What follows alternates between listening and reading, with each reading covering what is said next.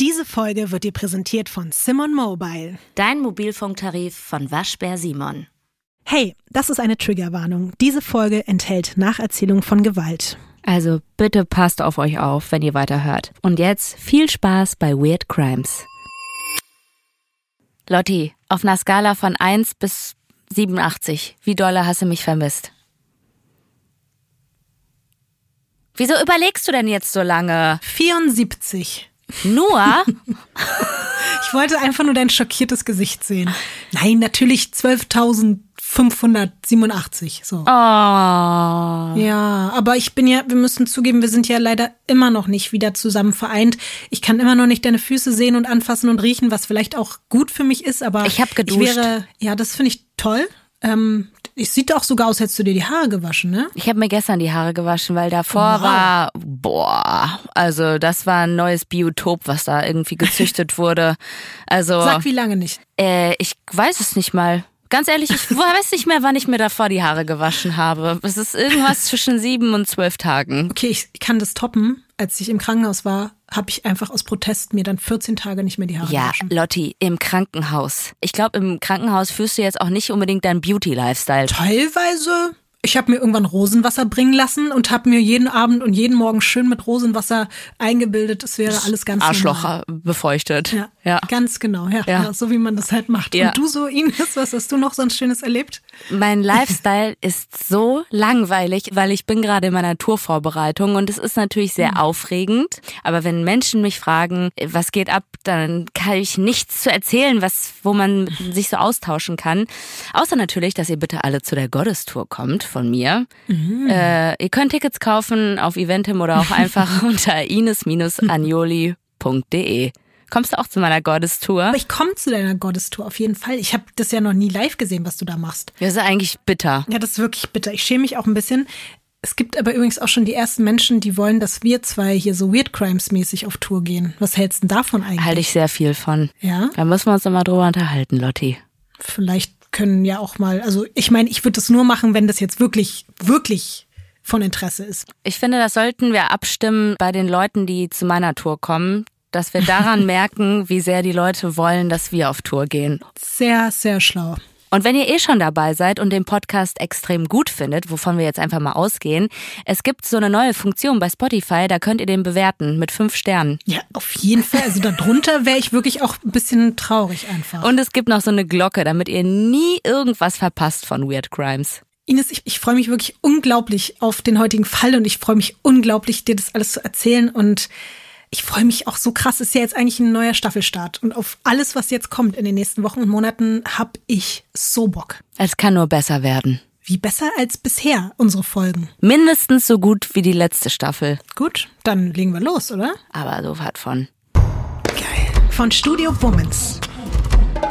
Das ist Weird Crimes.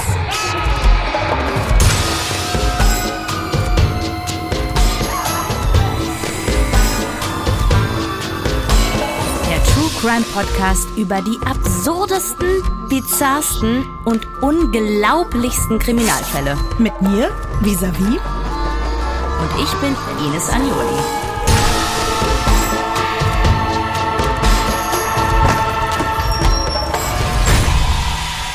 Diesmal der Real Life Dexter. Ines, Lotti, ich gebe zu, ich hatte heute eigentlich vor, dir von einem anderen Fall zu erzählen. Vielleicht ist es dir aufgefallen, ich passe ja normalerweise wirklich immer sehr bewusst auf, dass die Themen und Protagonisten sich von Folge zu Folge einfach wirklich nicht ähneln. Und dementsprechend dürfte jetzt eigentlich nach Todd Colehab, der ja offiziell die letzte Folge war, heute definitiv kein männlicher Serienmörder vorkommen, dessen Gewaltpotenzial schon in der Kindheit entstanden ist. Aber dann bin ich durch Zufall über jemanden gestolpert, von dem habe ich schon mal irgendwann was gehört und ich dachte aber immer, ja, okay, das ist voll krass, da gibt's bestimmt schon hunderte True Crime Podcasts zu. Aber dann habe ich gesucht und habe einfach wirklich nur ein paar englischsprachige Episoden zu dem Thema gefunden, Jawohl. aber keine einzige deutsche Folge zu diesem Thema. Und dann war ich wirklich so scheiß auf alles.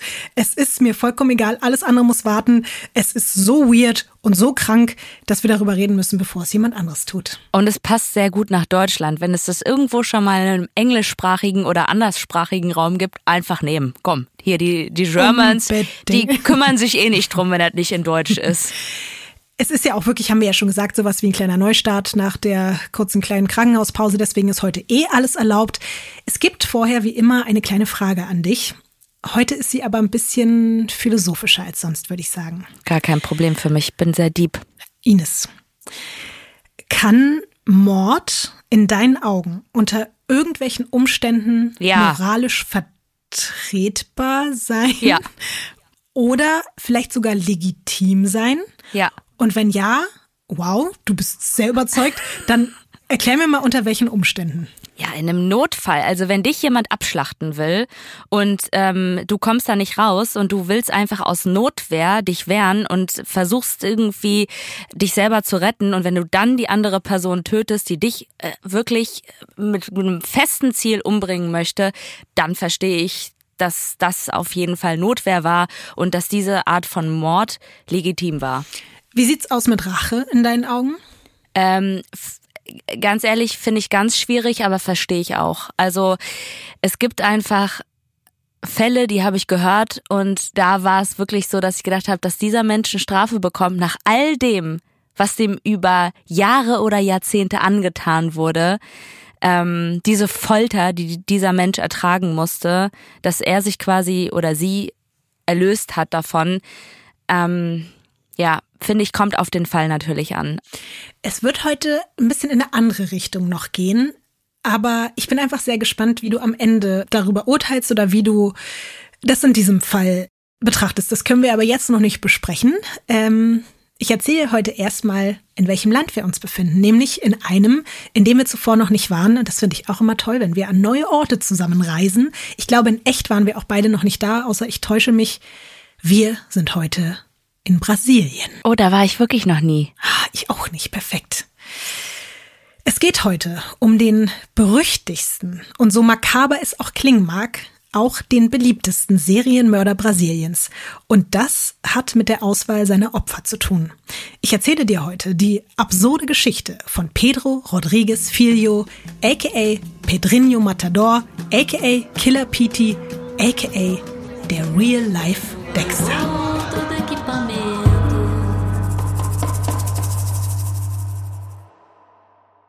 Ich habe nicht mal eine Folge Dexter geguckt. Ist das wichtig dafür? Nee, es ist vollkommen in Ordnung, es nicht geguckt zu haben. Also auch alle Menschen, die jetzt quasi eingeschaltet haben und Dexter nicht kennen, müsst ihr auch nicht. Bist du bereit, Ines? Ich bin sowas von bereit. Wir starten in Santa Rita do Sapucaí. Das liegt im Süden Brasiliens, circa 200 Kilometer von Sao Paulo entfernt. Mit nur knapp 40.000 EinwohnerInnen, wirklich eine sehr kleine Stadt. Im Vergleich in Sao Paulo leben einfach knapp 12 Millionen Menschen. Ich habe dir selbstverständlich ein kleines Foto mitgebracht von Santa Rita do Sapucaí. Ey, wie perfekt sprichst du bitte diese Stadt aus? Ich habe es auch lang geübt. Tag. Ich habe mich auch gerade gefragt, wie lange hast du geübt, diesen Namen richtig auszusprechen?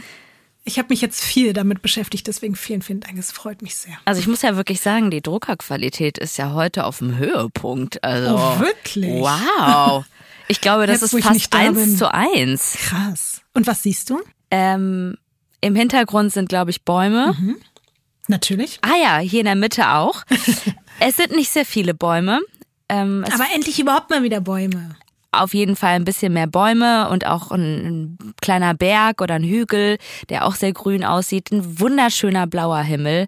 Also es sieht echt traumhaft schön aus. Es ist wahrscheinlich auch von einem Vogel geschossen worden, ne? Klar, oder von einem hohen Balkon. Ähm, und es sieht sehr, ja, es sieht einfach echt sehr süß aus und nach etwas, also sehr städtisch, aber trotzdem ländlich. Also trotzdem Nature. Stadt und Nature in einem, auf einem Bild. Hälfte, Hälfte. Ja. Sehr schön. Das ist ganz gut zusammengefasst. Ich habe es gesehen und habe sofort so krass Fernweh bekommen. Auch wenn es natürlich vielleicht auch nicht der unproblematischste Ort der Welt ist, aber trotzdem, ich krieg ganz doll Fernweh gerade. Ist da eigentlich eine Satellitenschüssel, also mehrere Satellitenschüssel auf diesem Berg? Das sieht fast aus nach Weltall-Connection. Krass, dass dir das aufgefallen ist, denn obwohl Santa Rita do Sapucai so klein und unscheinbar ist, hat es sich wirklich zum Silicon Valley in dieser Region entwickelt. Also in Brasilien, aber auch in ganz Lateinamerika.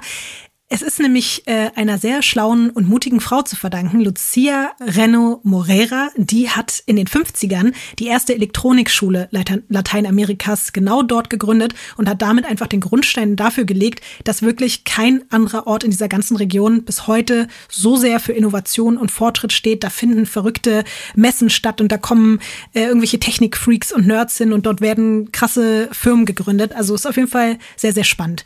Ich erzähle das auch, weil der heutige Fall ebenfalls zu dieser Zeit in den 50ern beginnt. Um genau zu sein, am 17.06.1954. Da wird Pedro Rodriguez Filho geboren. Kleine extra Triggerwarnung hier an dieser Stelle. Solltet ihr gerade schwanger sein oder es definitiv nicht ertragen können, etwas über Gewalt gegen Schwangere zu hören, dann bitte skippt eine Minute weiter. Ich mache es zwar ganz kurz und nicht so explizit, aber ich will es trotzdem dazu gesagt haben. Es ist nämlich tatsächlich ein Wunder, dass es Pedro überhaupt auf die Welt schafft, denn als er das erste Mal in Kontakt mit Gewalt kommt, ist er noch nicht mal geboren. Sein Vater ist hochgradig aggressiv und verprügelt seine schwangere Frau immer wieder. Und eines Tages so doll, dass das ungeborene Kind Schädel- und Hirnverletzungen davonträgt. Und die sind irreversibel. Ines, erinnerst du dich zufällig noch daran, was damals beim Schachbrettmörder Alexander Petruschkin der einzige Anhaltspunkt für sein empathieloses Verhalten war? Nee. Ich kann mich erinnern, dass wir das beide so ein bisschen als Vorwand seiner Mutter wahrgenommen haben. Sie hat nämlich damals erzählt, dass er als Kind von der Schaukel gefallen ist und sich eine starke Kopfverletzung ah. zugezogen hat. Mhm. Danach sollen dann nämlich seine Verhaltensauffälligkeiten überhaupt erst angefangen haben. Und ich habe mich jetzt noch mal ein bisschen doller mit diesem Thema befasst und er ist damit wirklich nicht allein. Mittlerweile gibt es nämlich mehrere Studien, die zeigen, dass Verletzungen in den Hirnregionen, die für moralische Entscheidungen verantwortlich sind, wirklich kriminelle Handlungen verursachen können. Man hat es schon seit Mitte der 60er Jahren vermutet und auch daran geforscht, ob es einen Zusammenhang gibt zwischen Hirnverletzung und krimineller Neigung. Den ersten Verdacht gab es nämlich 1966. Da hat der 25-Jährige wirklich vorher komplett unbescholtene Bürger Charles Whitman bei einem Amoklauf in Austin 16 Menschen ermordet und man hat später einen Hirntumor bei ihm feststellen können. Die Universität Glasgow hat 2014 die Neuroentwicklungs- und psychosozialen Risikofaktoren bei Serien- und Massenmördern untersucht und dabei herausgefunden, dass 21 Prozent dieser Mörder, die dort untersucht wurden, in der Vergangenheit eindeutige oder vermutete Kopfverletzungen erlitten haben. Willst du ein paar Beispiele hören von bekannten Serienmördern? Möchte auf jeden Fall. Und ich wollte nur mal sagen, dass ich das auch schon mal gehört habe, dass man das äh, mhm. äh, neurologisch ganz klar, wenn man das irgendwie so die Hirndecke da irgendwie so scannen würde, das auch ganz oft an dem ähm, Empathiezentrum sieht, dass das da nicht so ausgeprägt oder da einfach gar nichts mhm. vorhanden ist. Ich nenne dir auch mal jetzt noch ein paar konkrete Beispiele, die auch ganz gut dazu passen. Äh, Richard Ramirez. Mhm. Richard Ramirez, der auch bekannt ist als der Night Stalker, ist im Alter von zwei Jahren von einer Kommode auf den Kopf gefallen und wäre dabei wirklich fast gestorben. Fred West, der zusammen mit seiner Frau Rosemary West mindestens zwölf Morde begangen hat, hatte mit 17 einen schweren Motorradunfall, bei dem er sich einen Schädelbruch zugezogen hat. John Wayne Gacy, kennst du vielleicht auch, der Killer-Clown, der wurde bewusstlos, als er mit elf von einer Schaukel am Kopf getroffen wurde und der hatte später immer wieder Blackouts durch diese Verletzung. Oder auch Albert Fish ist bekannt als der Vampir von Brooklyn. Der ist als Kind von einem Baum gefallen und hatte seitdem chronische Kopfschmerzen. Es gibt aber auch noch andere traurige Beispiele, zum Beispiel aus dem Sport von Footballspielern, Boxern oder Rugby-Spielern. Vielleicht hast du davon schon mal was in den Nachrichten gehört, die durch diese permanenten Traumata gegen den Kopf die Hirnerkrankung CTE entwickelt haben. Die führt zu Gedächtnisschwund, zu Depressionen oder Wutausbrüchen und kann im krassesten Fall eben auch dazu führen, dass Betroffene zu Mördern werden, wie der bekannte NFL-Spieler Aaron Hernandez. Ist ganz krass. Aber ich finde das so krass, wenn man sich vorstellt, also von der Schaukel zu fliegen oder auch mal von der Schaukel getroffen zu werden. das erlebt doch fast jeder. Ich hätte jetzt fast gesagt, okay, Mütter, schnallt euren Kindern auf jeden Fall Fahrradhelme an. Ich meine, natürlich äh, finde ich, es ist ja ein krasser Unterschied, ob du jetzt irgendwie lebensbedrohlich irgendwo einen Motorradunfall hast oder von der Schaukel fliegst. Also, wer, ja. wer ist denn noch nicht von der Schaukel geflogen? Kann ja nicht sein, ja, das war das Problem. Danach bin ich aggressiv geworden, weil ich habe mich hier von der Schaukel, die hat mich irgendwie blöd angeguckt, hat mich leicht hier rangetitscht. Ich glaube, das leichte Randtitschen macht jetzt nichts. Und ich will auch hier allen die Angst nehmen, wenn jetzt hier gerade irgendwelche Eltern zuhören, die gerade richtig Angst kriegen, weil ihr Kind vorgestern irgendwie von der Kommode gefallen ist. Das muss dann nicht automatisch jetzt ein Serienmörderkind ja, werden. Ja, aber trotzdem kann man ja mal zweimal checken. Die äh, sozialen Umstände spielen natürlich auch noch eine riesengroße Rolle. Das wird man jetzt auch gleich noch bei Pedro sehen. Aber die Begünstigung, dass durch so eine Verletzung, aber da muss eben auch wirklich eine Verletzung vorliegen, äh, dass dadurch Aggressionen gefördert werden oder eben, wie du auch schon gesagt hast, Empathieverhalten gestört wird, das ist halt leider wirklich nicht von der Hand zu weisen. Um zurück zu unserem Beispiel zu kommen, Pedro Rodriguez Filho, bei ihm ist nämlich direkt das, was du auch gerade angesprochen hast, dieses Zentrum ähm, verletzt, was sich präfrontaler Kortex nennt.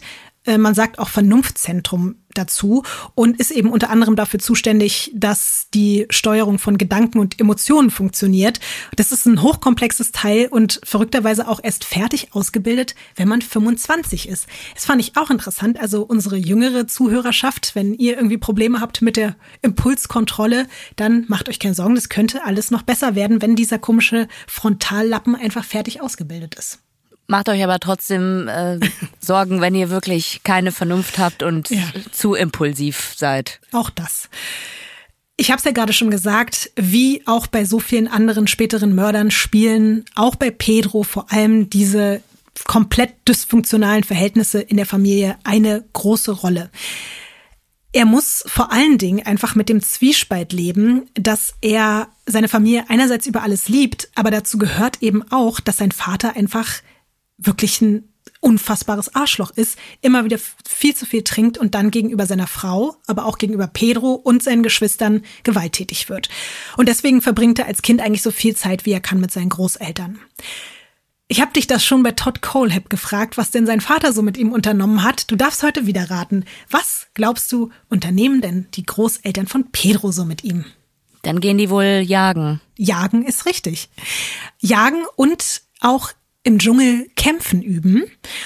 Und zudem nimmt der Großvater von Pedro ihn auch immer mit an seinen Arbeitsplatz, ein Schlachthaus. Ach du Scheiße. Ja, der lässt den Jungen dort wirklich dabei helfen, Ochsen zu schlachten. Und die Großmutter steht Ein dann noch Ochsen daneben. Und, von einem Kind? Ja. Ja, also der darf dann da mit reinschneiden, mit Sachen abtrennen und. Oh nein, der arme Ochse. Ja, es tut mir leid, Ines. Ich habe dich jetzt sehr ins kalte Wasser geworfen, ohne dich zu warnen. Es tut mir leid. Ähm, es wird noch ein bisschen ekelhafter, denn seine Großmutter überzeugt Pedro dann noch, dass es sehr gesund für sein Immunsystem wäre, das Ochsenblut zu trinken. Und das macht er dann auch. Also Pedro fängt schon als Kind an, eben Tierblut zu trinken. Ja, bestimmt einfach mega gut für Kinder. Ja. Und was hast du dabei? Kakao. Ja, ich habe hier so eine Vanillemilch. Ich habe Ochsenblut dabei. Boah, ey, ich finde ja schon mein eigenes Blut, weißt du, wenn man irgendwie so eine mhm. Wunde hat oder so, das schmeckt doch wirklich ekelhaft und das ist so fremdes Blut zu trinken. Aber du wirst auch merken, er ist auch ein bisschen anders als die anderen Kinder. Ich glaube, es hat ihn nicht so gestört. Er wird auch nicht nur in diesem Kontext mit Blut konfrontiert. Die Familie lebt in einem besonders gefährlichen Viertel von Santa Rita do Sapucai. Ich mag es jetzt richtig, das auszusprechen. Äh, ja, oh, aber jetzt wird es wieder nicht mehr äh, witzig. Es werden dort einfach Menschen auf offener Straße erschossen und der mittlerweile 13-jährige Pedro hat keinerlei Probleme mit dem Anblick von Leichen. Ganz im Gegenteil. Jedes Mal, wenn er wütend auf irgendwas oder irgendwen ist oder sich ungerecht behandelt fühlt, dann wächst der Wunsch in ihm, sich dafür zu rächen. Und irgendwann ist es sogar auch konkret der Wunsch, jemanden zu töten. Das passiert das erste Mal, als er nach einem heftigen Streit mit seinem älteren Cousin von ihm ins Gesicht geschlagen wird. Pedro ist komplett außer sich, aber statt zurückzuschlagen, guckt er ihm einfach nur ganz lang in die Augen und sagt dann nur, ich werde dich umbringen. Wie alt war der? 13. Wow. Was glaubst du, hat sein Cousin dazu gesagt? Der war zwei Jahre älter. Ich glaube, der hat das nicht ernst genommen. Richtig. Der hat gelacht und ihn nochmal geschlagen und wieder gelacht. Und für Pedro war danach klar, dass er das nicht auf sich sitzen lassen kann und dass er eben wirklich kein Typ der leeren Worte ist. Hast du irgendeine Idee, Ines, auf welchem Wege so ein 13-Jähriger jetzt versuchen könnte, seinen Cousin umzubringen? Also, mich hat das jetzt nicht so gewundert, dass er zum Beispiel, als er Leichen gesehen hat, nicht so schockiert war, weil er ja selber mitgeschlachtet hat. Und das klang so, als ob er mit dem Messer in den Ochsen reingepiekst hat. Gepiekst ist auch sehr freundlich formuliert, reingestochen hat, würde er vielleicht auch auf diesem gleichen Wege zu einem Messer greifen oder sowas Holzmäßiges, weil du hast ja was von dem Dschungel gesagt, also dass er sich vielleicht irgendwie so ein schweres Holzstück schnappt und ihn prügelt. Ich habe dir mal von dem Gerät, mit dem er versucht, seinen Cousin umzubringen, ein Foto mitgebracht. Das kannst du es dir mal angucken und sagen, ob du erkennst, was das ist. Ach du Scheiße. Hast du eine Ahnung, was du da vor dir hast? Also ich glaube, meine Oma hat sowas in weniger brutal zu Hause in der Küche gehabt so um, um, um, um Pilze oder irgendwie sowas klein zu häckseln. Aber ich weiß auch nicht, ob ich das richtig erkenne, aber das sieht aus wie eine feste Maschine, die irgendwo eingebaut ist. Mhm. Und da drüber ist so Holz oder Bambus. Und dann in der Mitte ist so eine Rolle mit so Metallnöppen mhm. in unterschiedlichen Formen. Und es sieht aus, als ob man was zermalmen würde damit. Mhm. Das, was du da siehst, ist eine Zuckerrohrpresse. Und du kannst ja auch sehen, es ist nicht nur eine Rolle, sondern es sind eigentlich eben zwei Rollen und die das Zuckerrohr ist dazwischen und das wird ah, eben. Ah, okay, genau. alles klar. Das Bambusding mhm. ist das, das Zuckerrohr. Genau. Und da unten siehst du auch, dass die Flüssigkeit rausläuft. Weißt du, woran mich das auch erinnert hat? An so ein ähm, Röntgenbild von der Hand. Ein Röntgenbild? Okay, ich, ich sehe wirklich kein Röntgenbild von der Hand, aber wenn du siehst, ist doch ich schön. Ich sehe schon. Wir können ja mal wieder abstimmen auf weirdcrimes-podcast auf Instagram. Ich wollte übrigens noch dazu sagen, dass das kein Originalbild ist. Also es war nicht genau dieser Schauplatz. Es war auch ein Gerät, was noch ein bisschen größer sogar war, aber ungefähr so kann man sich das vorstellen. Und er wollte ihn mit einer Zuckerrohrpresse äh, ermorden? Na, weißt du, was er gemacht hat? Seine, seine Hand da reingesteckt. Er hat versucht, ihn da komplett reinzuschieben. Hä? Er hat ihn quasi reingestoßen, so dass er zwischen diese riesigen Metallrollen geraten ist, die ja wirklich alles zerquetschen. Jetzt wird's wieder kurz explizit. Zum Glück erwischt es aber nur den Arm des Jungen, aber der wird wirklich da reingezogen und bis zur Schulter vollständig abgetrennt. Das ist nicht dein Ernst. Ja, er schafft es Was aber. Was ist denn mit dem? ja, Ines, der Frontallappen, du weißt. Ey, okay. Also der Frontallappen, der scheint wirklich ein sehr wichtiger Lappen zu sein in dem Körper. Aber mhm. der, also ich meine, äh, also auch das als erste Option, mhm. jemanden umzubringen, mhm. ist ja sowas von sick. Also auch ja, Kinder, ne, irgendwie, ich meine, wo mhm. der eine Lappen nicht funktioniert, scheint ein irgendein anderer Lappen ja extrem fantasievoll zu sein. Also das ist ja richtig krank, ist ja auch so brutal. Also das ist ja, mhm. das funktioniert ja nur, selbst wenn das geklappt hätte, hätte doch dieses andere Kind so dermaßen geschrien die ganze Zeit und das hätte doch so lange gedauert. Auch die Kraft, die du da aufwenden musst, oder? Es ist sogar Boah. noch krasser, weil nachdem schon der Arm abgetrennt ist, versucht er noch seinen Kopf zwischen die Rollen zu drücken. Dein Ernst? Ja. Also er hat noch nicht mal danach irgendwie gedacht, ui, scheiße, was habe ich denn gerade gemacht, sondern es war eher so, fuck, es hat nicht funktioniert, ich versuch's nochmal. Aber du hast auch vollkommen recht, der Junge hat natürlich so laut geschrien, dass ein Mitarbeiter der Zuckerrohrfabrik äh, das gehört hat und deswegen konnte der Junge dann noch gerettet werden und hat schwer verletzt überlebt. Ja, und was ist dann passiert? Nichts. Der hat ein bisschen hier auf Bewährung. Der musste irgendwo helfen. Irgendwo äh, wahrscheinlich was aufwischen. Ey, mit dem Lappen. Du bist heute richtig schlau, Ines. Er hat erst ein paar Tage im Knast verbracht, aber wegen seines aber Alters. Nur heute. Nur heute. Ja. Ähm, wird er freigelassen und er muss dann aber eine Strafarbeit leisten. Er soll das Blut und die sonstigen Überreste vom Arm seines Cousins aus den Rädern dieser Presse putzen. Hat er doch getrunken. Mal, das, das Blut, oder?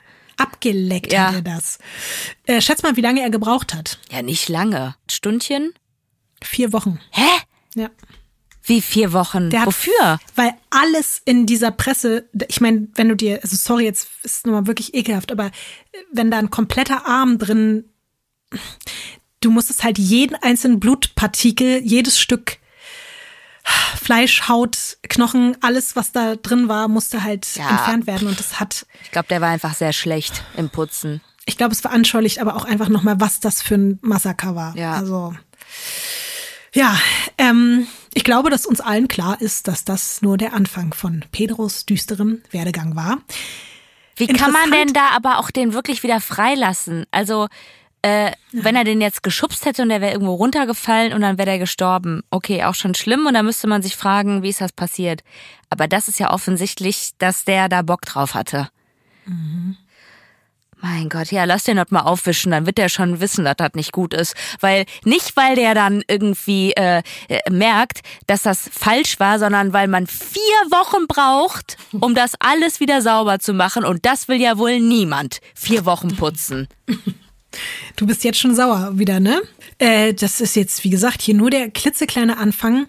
Was ich schon interessant finde, obwohl er durch diesen missglückten Mordanschlag jetzt erst recht eigentlich Lust und Neugier verspürt, einen Menschen zu töten, tut er es aber erstmal nicht.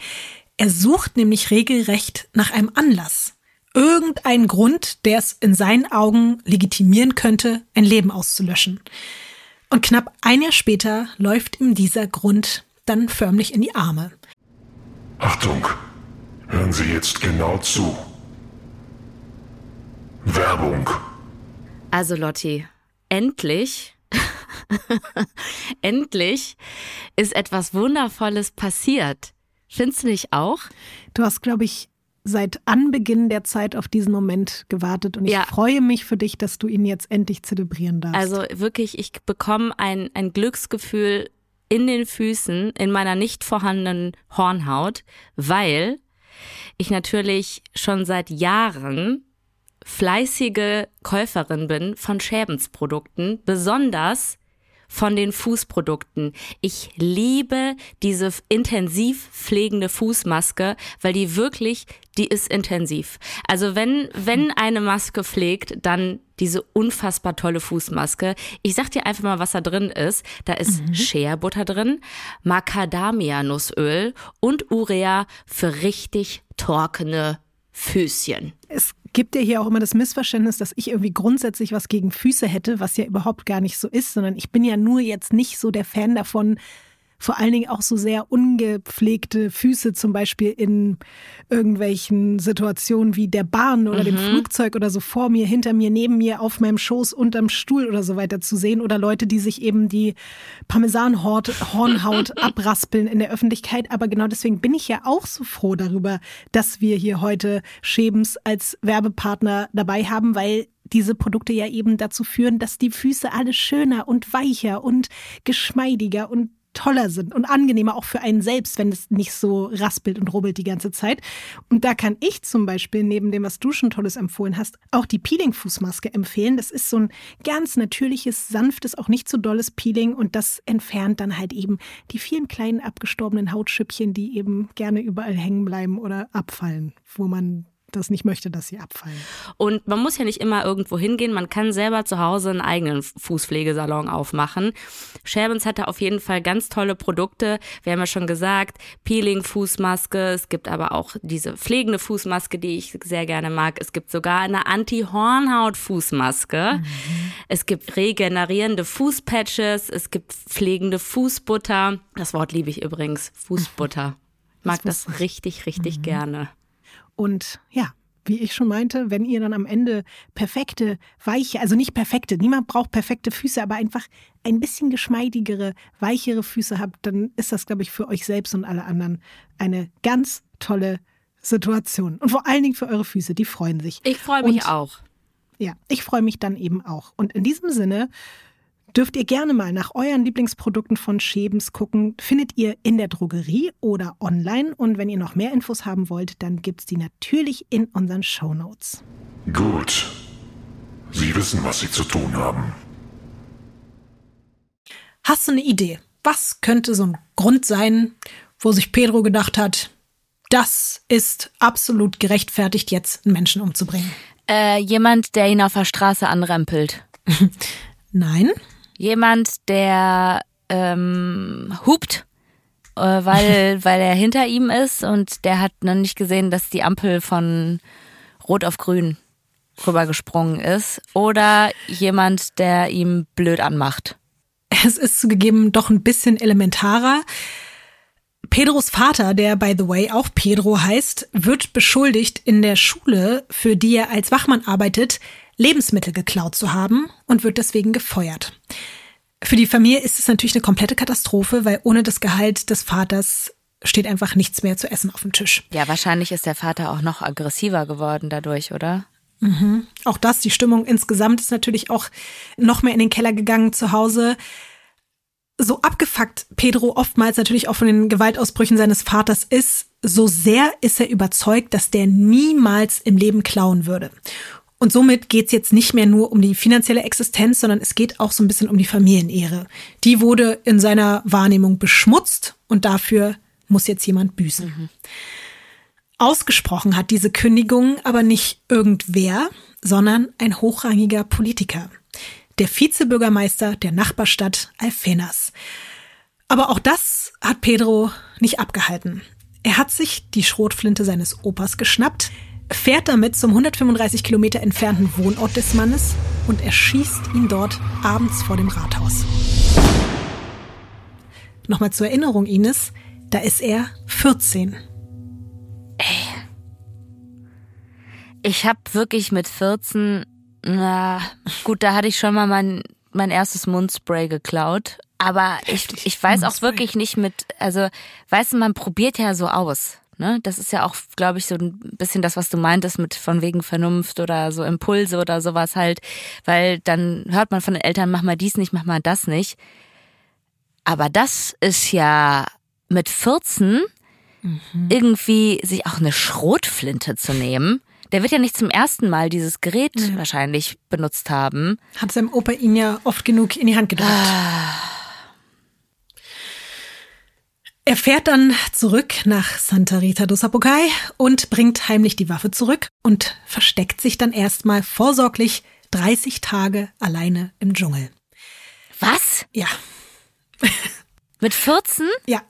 30 Tage allein im Dschungel. Ja. Hör mal hier, die ganzen Dschungelcamp-Leute, die schaffen nicht mal 14 äh, mit Verpflegung und all sowas. Ne? Die rasten aus, wenn die nicht ihr, äh, von ihren zwei Luxusartikeln ein abgeben müssen und denken, äh, die kommen an ihr komplettes Limit und die überleben das nicht. Und der kleine 14-Jährige mhm. ist alleine 30 Tage, ohne dass da auch irgendwie so ein fertiges Nest gebaut ist. Möchtest du mal gucken, wie der Dschungel aussieht? Ja, sicher. Kannst ihn dir angucken. Ah, boah, ist das schön. schön, aber ist auch doll. Also stell dir vor, du bist dort alleine im Dschungel auf nee, dich gestellt. Ganz ehrlich, ich hätte eher Angst als Tier, was da die ganze Zeit äh, friedlich lebt im Dschungel, ne, was jede Ecke kennt, hätte ich eher Angst, wenn der da reinkommt, ja, das dass der mich killt. Also ich glaube, der Dschungel hatte mehr Angst vor dem 14-Jährigen als der 14-Jährige vor dem Dschungel. Du hast schon wieder recht, denn natürlich jagt er sich dort sein eigenes Essen.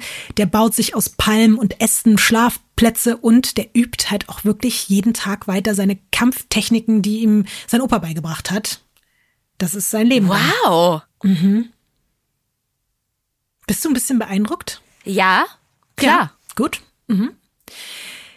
Irgendwann kommt aber auch bei ihm der Punkt, an dem er dieses Leben allein im Urwald doch zu anstrengend findet. Also traut er sich nach Hause und dort passiert nichts. Niemand schöpft Verdacht, keiner ist hinter ihm her. Und das ist gut, denn Pedros Rachegelüste sind noch nicht gestillt. Da gibt's nämlich noch jemand, der in seinen Augen für die eigentliche Ungerechtigkeit an seiner Familie verantwortlich ist und deswegen auch dafür zahlen muss. Der Kollege seines Vaters, den er für den eigentlichen Dieb hält.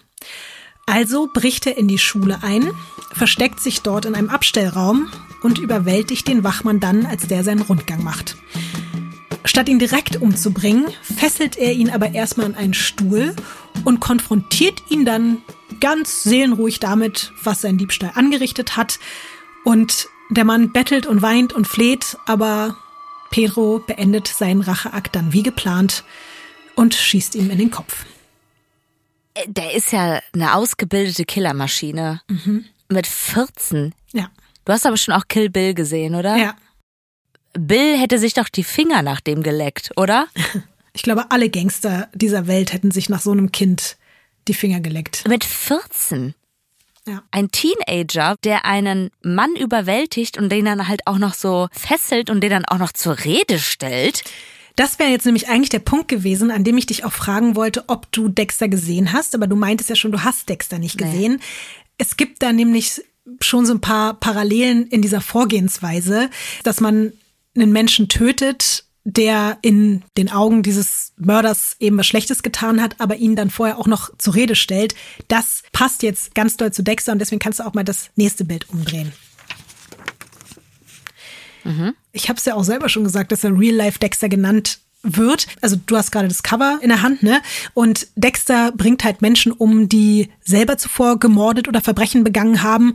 Und auch er konfrontiert sie immer erstmal mit ihren Taten, bevor er ihnen das Leben nimmt.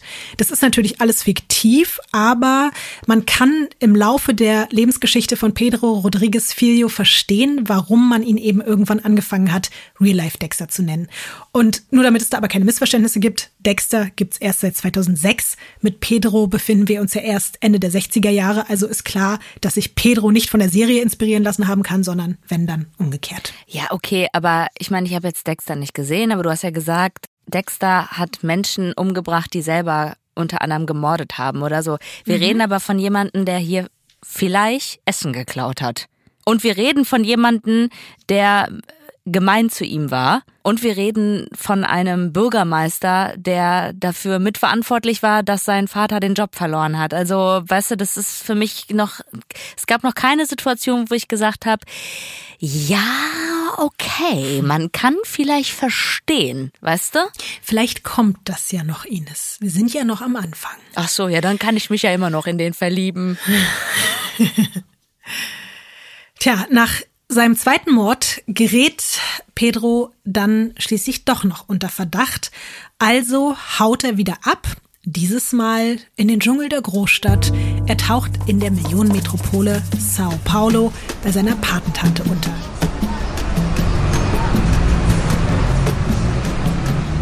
Damit du dir einen Eindruck verschaffen kannst, dass Sao Paulo wirklich nochmal ein ganz anderes Pflaster ist als die Kleinstadt, aus der Pedro kommt, habe ich dir auch da ein Bild mitgebracht. Richtig viele Bilder heute. Ja. Ja, das hat auf jeden Fall richtig was von einer Großstadt. Äh, Sehr viele Autos, kleine Busse, ähm, verschiedene Towers. Wie heißt das nochmal? Hochhäuser? Es gibt verschiedene Hochhäuser, ähm, trotzdem noch sehr viel Himmel, sehr hell. Nicht so viel Rush Hour. Es ist nicht so viel los auf den Straßen. Ja, sieht schön aus. Was du dir jetzt vielleicht auch schon gedacht hast, Sao Paulo ist damals wie heute eine unglaublich aufregende, aber eben auch eine unglaublich gefährliche Stadt. Die Mordrate liegt weit über dem internationalen Durchschnitt und bei den 15- bis 24-Jährigen ist der Tod durch einen Schuss sogar die häufigste Todesursache. Es gibt auch schon in den 70ern hunderte von rivalisierenden Straßengangs, die versuchen, da die verschiedenen Slums zu kontrollieren. Es dauert nur ein paar Wochen und da ist Pedro natürlich auch ein Teil einer solchen Gang. Obwohl er noch so jung ist und auch von der Statur her eigentlich eher ein bisschen schmächtiger wirkt, verschafft er sich innerhalb kürzester Zeit viel Respekt, aber dadurch auch ebenso viele Feinde. Eines Tages fährt er mit drei anderen Gangmitgliedern zu einem abgelegenen Platz außerhalb der Stadt. Die haben ihn halt mitgenommen und Pedro hat aber schnell gemerkt, dass die alle extrem nervös sind und immer wieder an ihre Waffen greifen. Und da er nicht dumm ist, ahnt er irgendwann, dass die ihn aus dem Weg räumen wollen. Aber er ist schneller. Er richtet seine Knarre in einem unerwarteten Moment zuerst auf die Männer. Denen bleibt nichts anderes übrig, als ihre Waffen niederzulegen. Die versuchen dann noch wegzulaufen, aber Pedro schießt, trifft alle drei und zwei seiner Kontrahenten sterben. Einer ist schwer verletzt. Krass. Spätestens jetzt kannst du dir vorstellen, erkennt man ihn auf den Straßen Sao Paulos, weil ein 14-Jähriger, der mal eben drei erwachsene Gangmitglieder. Der ist immer noch 14. Der ist immer noch 14. Mein Gott, das habe ich schon wieder vergessen gehabt. Ja. Und die waren erwachsen. Das waren alles erwachsene Männer, Gangmitglieder, die das seit Jahren machen. Und dass eben ein 14-Jähriger solche Leute mal eben außer Gefecht setzt, ist selbst auch in Sao Paulo zu dieser Zeit nichts Alltägliches. Und ab da bekommt er einen Spitznamen, nämlich Pedrinho Matador. Das ist die Verniedlichung einerseits seines Namens, weil er eben noch so jung ist, Pedrino, und Matador bedeutet auf Portugiesisch Mörder. In den darauf folgenden ein, zwei Jahren wird er diesem neuen Namen absolut gerecht. Schätz mal, wie viele Drogendealer der Junge jetzt aus dem Weg räumt. In wie vielen Jahren? Man kann das nicht genau sagen, aber es sind so ein bis zwei Jahre. 25, 23. viel zu wenig. Okay, ich hätte. Nee, es ist erstmal viel zu viel, okay. weil er ist ja gerade noch am Anfang. Es sind zehn. Mhm. Aber immerhin zehn Leute ebenso in anderthalb Jahren als aber immerhin 15, 16-Jähriger.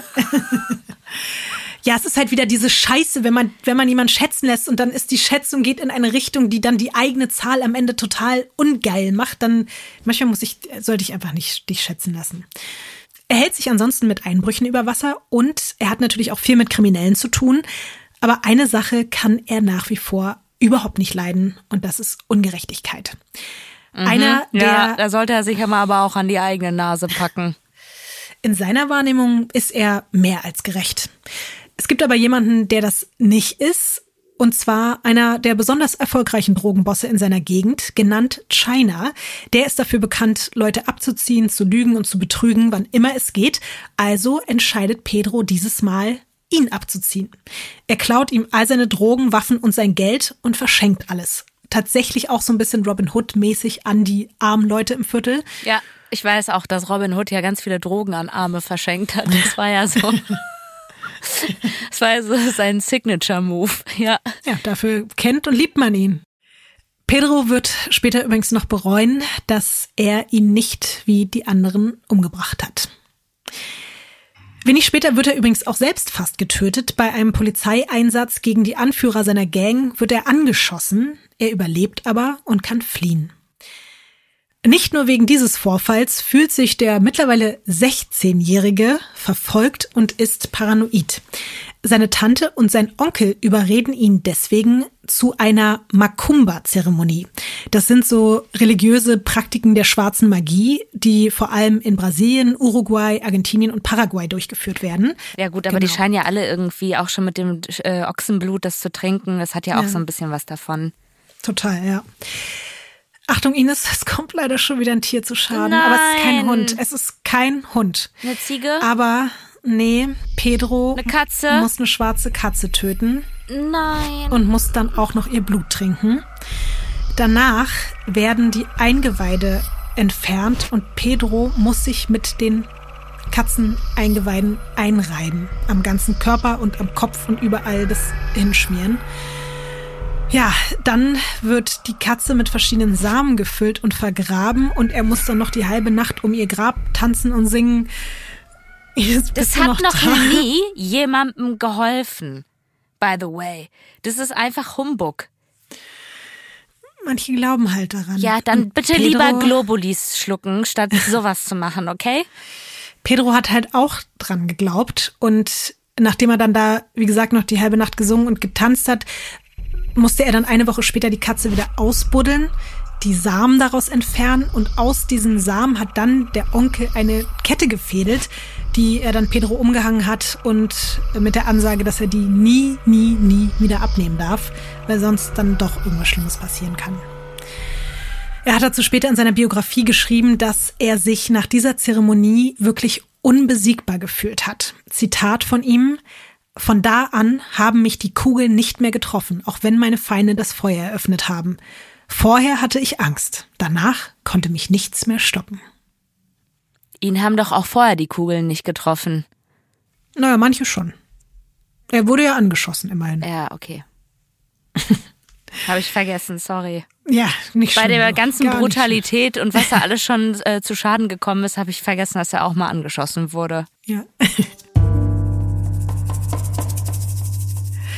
Für Pedro ist jetzt eigentlich perfektes Timing für einen Neuanfang. Er geht diesmal nach Rio de Janeiro. Das liegt knapp 450 Kilometer entfernt von Sao Paulo.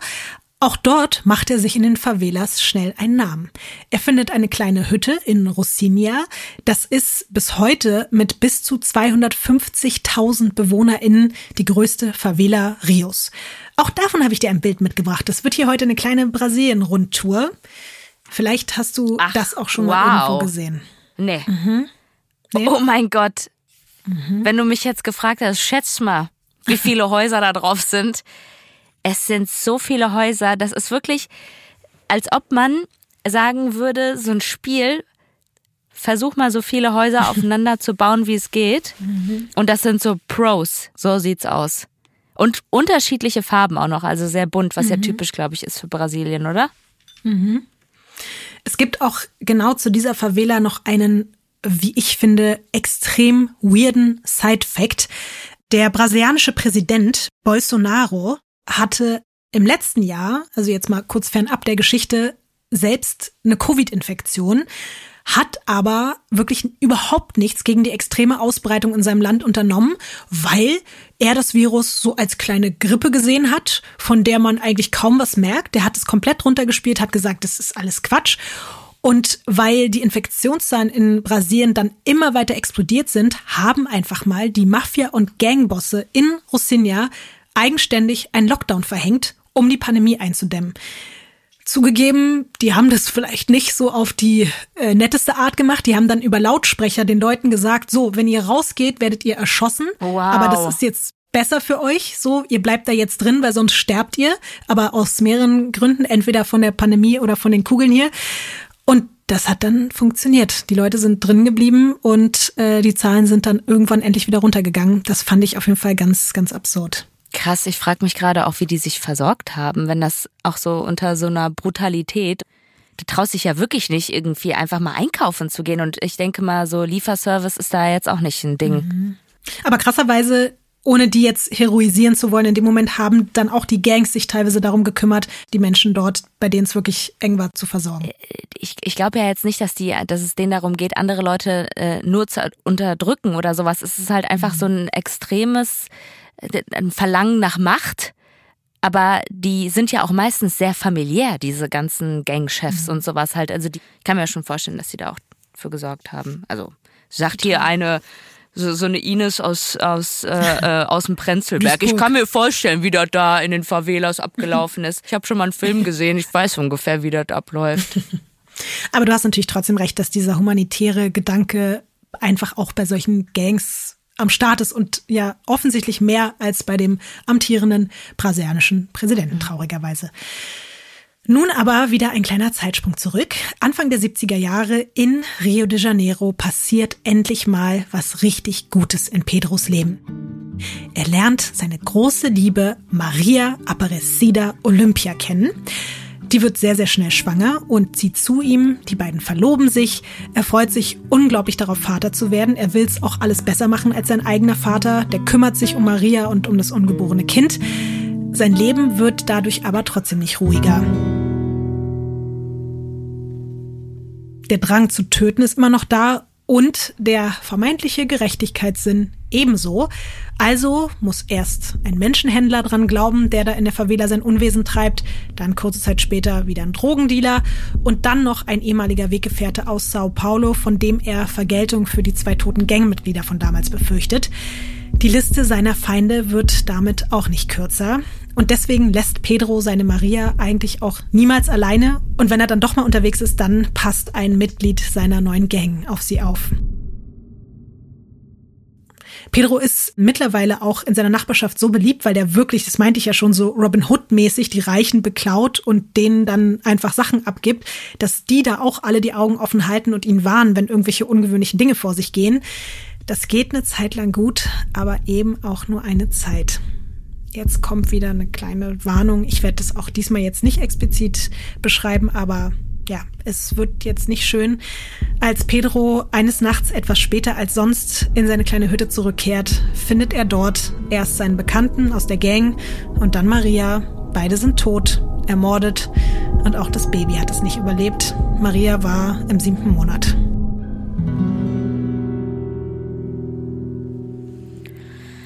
Ja, was soll ich sagen? Also es ist, es ist wahnsinnig tragisch und traurig, aber das ist mhm. natürlich auch, das war ihm ja bewusst, dass er auch seiner großen Liebe und dem Baby, dass er sie in eine totale Gefahr gebracht hat. Voll. Er hat es ja irgendwie auch selber schon immer geahnt. Ohne jetzt zu so viel zu spoilern, was die Serie betrifft, aber auch hier finden sich wieder Parallelen, was Dexters Leben betrifft. Ähm, Fall ganz schlimme Szenen, die dann auch im Laufe der Folgen immer wieder eine Rolle spielen, wenn euch das interessiert und ihr das noch gucken wollt. Du kannst dir ja vorstellen, dass jemand, der vorher schon zu allem bereit war, jetzt auch noch die allerletzten, vielleicht noch vorhandenen Hemmungen und Skrupel über Bord wirft. Ja, ich frage mich eh, was da überhaupt noch die Hemmungen waren. Ähm, ja. ich glaube, das ist jetzt einfach wirklich die Rache. Pedro schwört auf sein ungeborenes Kind und auf seine große Liebe, dass er jeden einzelnen Menschen, der damit auch nur den Hauch einer Verbindung hat, umbringen wird. Mhm. Der zieht danach Wochen und Monate durch die Favelas, um alle möglichen Beteiligten zu finden. Und dabei stößt er irgendwann auf eine Frau, die scheinbar etwas weiß und die auch bereit ist, mit ihm zu reden. Das ist die Ex-Frau von China, dem Drogenboss aus Sao Paulo, dessen Geld und Drogen er damals geklaut und verschenkt mhm. hatte.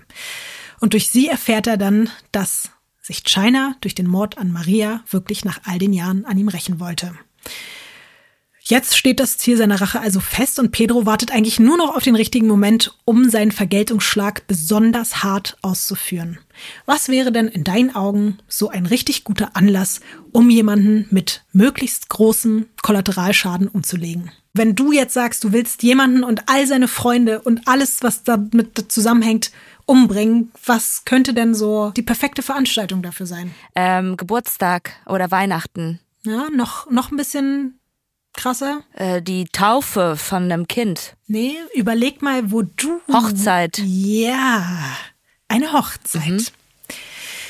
Es ist nämlich so, dass ein Freund aus der Gang von China in Sao Paulo heiraten wird. Pedrinho Matador kehrt also zurück und holt sich Unterstützung von drei damaligen Freunden. Und zusammen stürmen die drei dann bewaffnet die Hochzeitsfeier. Kill Bill. Auf dieser Hochzeitsfeier sind knapp 50 Menschen anwesend. Pedro hat vorher seine Komplizen gewarnt, dass sollte irgendwer Frauen oder Kinder treffen, dass er die Verantwortlichen dann ebenfalls hinrichtet. Insgesamt bekommen 30 Gäste Kugeln ab. Sieben davon sterben, allesamt durch Pedros Schüsse.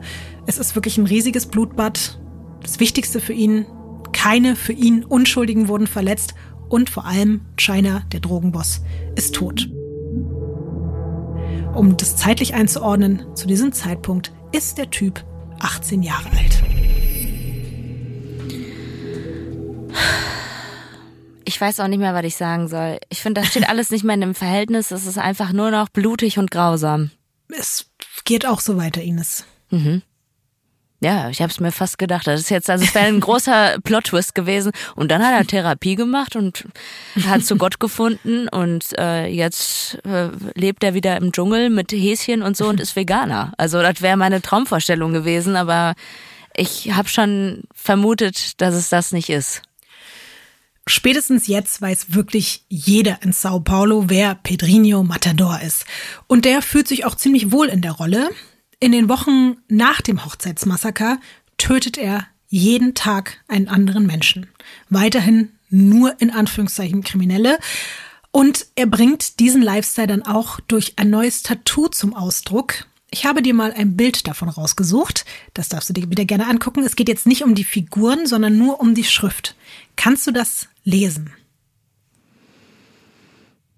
Hato por Prazer. Prazer. Pa Prazer.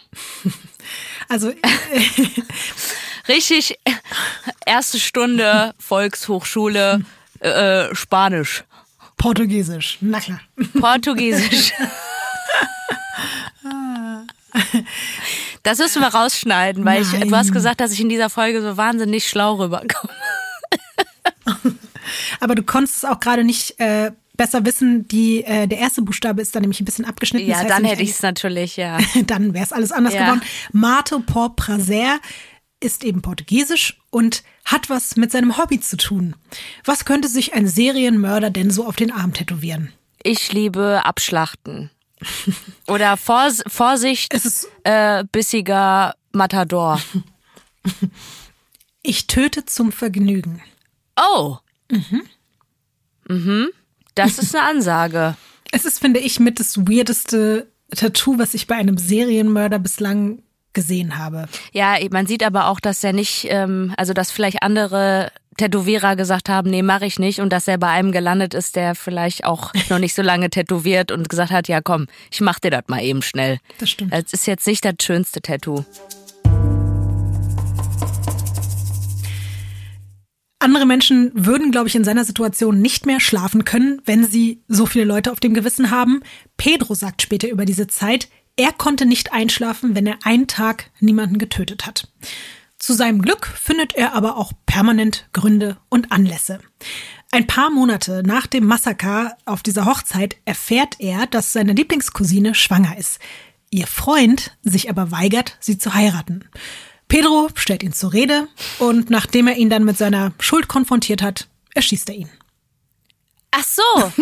Ich dachte, da wäre vielleicht noch die Option gewesen, dass er ihn doch heiratet. Äh, dass er sie noch heiratet.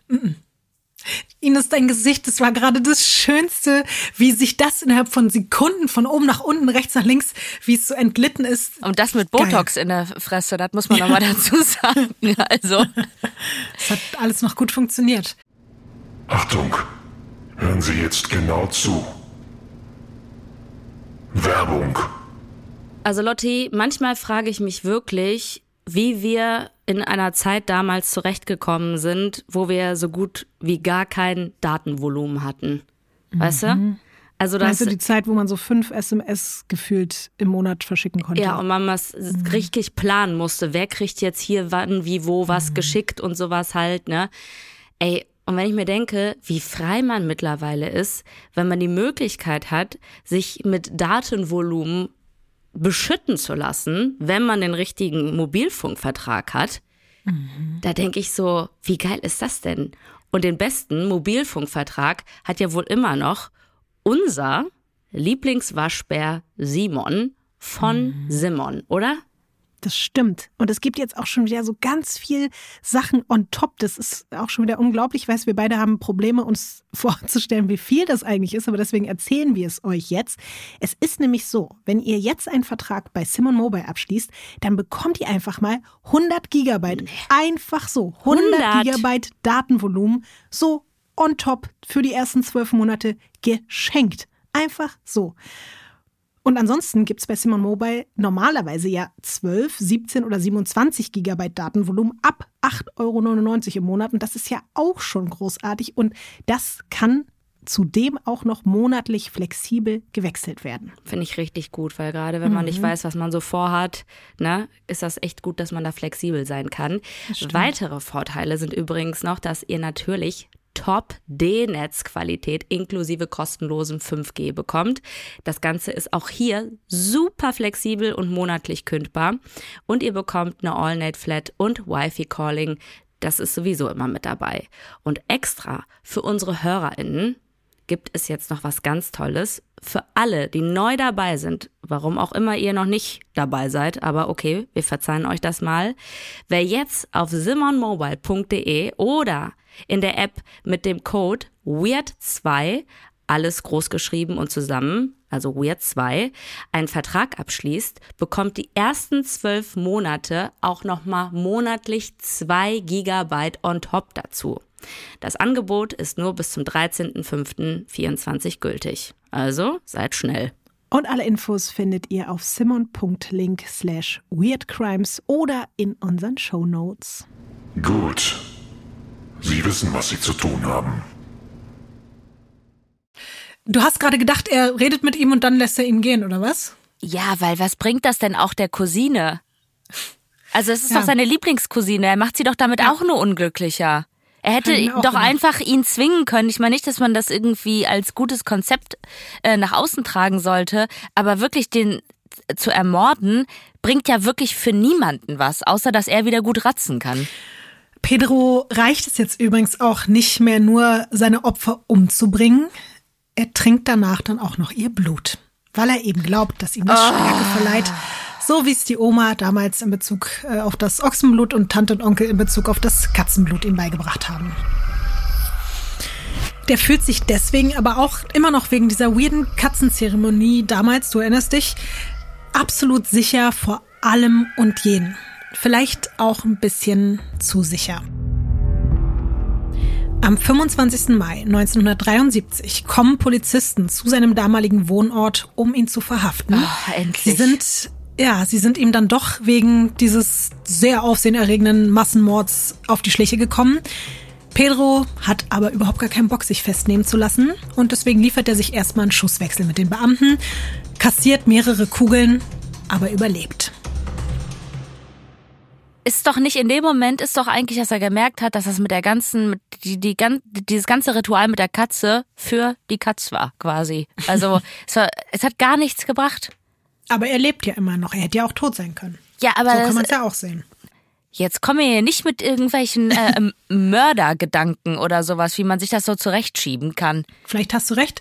Aber aus seiner Perspektive, glaube ich, hat das überhaupt nichts geändert. Außer natürlich, dass er jetzt eben dann vor Gericht steht und insgesamt wegen 18 Morden verurteilt wird, Nur? was ihn richtig abfuckt. Ja. Wir kennen das ja auch äh, von anderen Serienmördern, unter anderem ja auch von Alexander Petuschkin, die eben dann gerne darauf bestehen, eine viel höhere Zahl an Menschen auf dem Gewissen zu haben. Oft stimmt das wahrscheinlich auch, wie zum Beispiel auch bei Pedro Rodriguez Filho, aber oft geht's auch wirklich nur ums Ego. So oder so wird Pedro zu 126 Jahren Gefängnis verurteilt. Ines, was glaubst du? War's das jetzt mit dem Töten für Pedrinho Matador? Naja, wenn du mich so fragst, dann nicht. Dann macht der wahrscheinlich im Gefängnis weiter.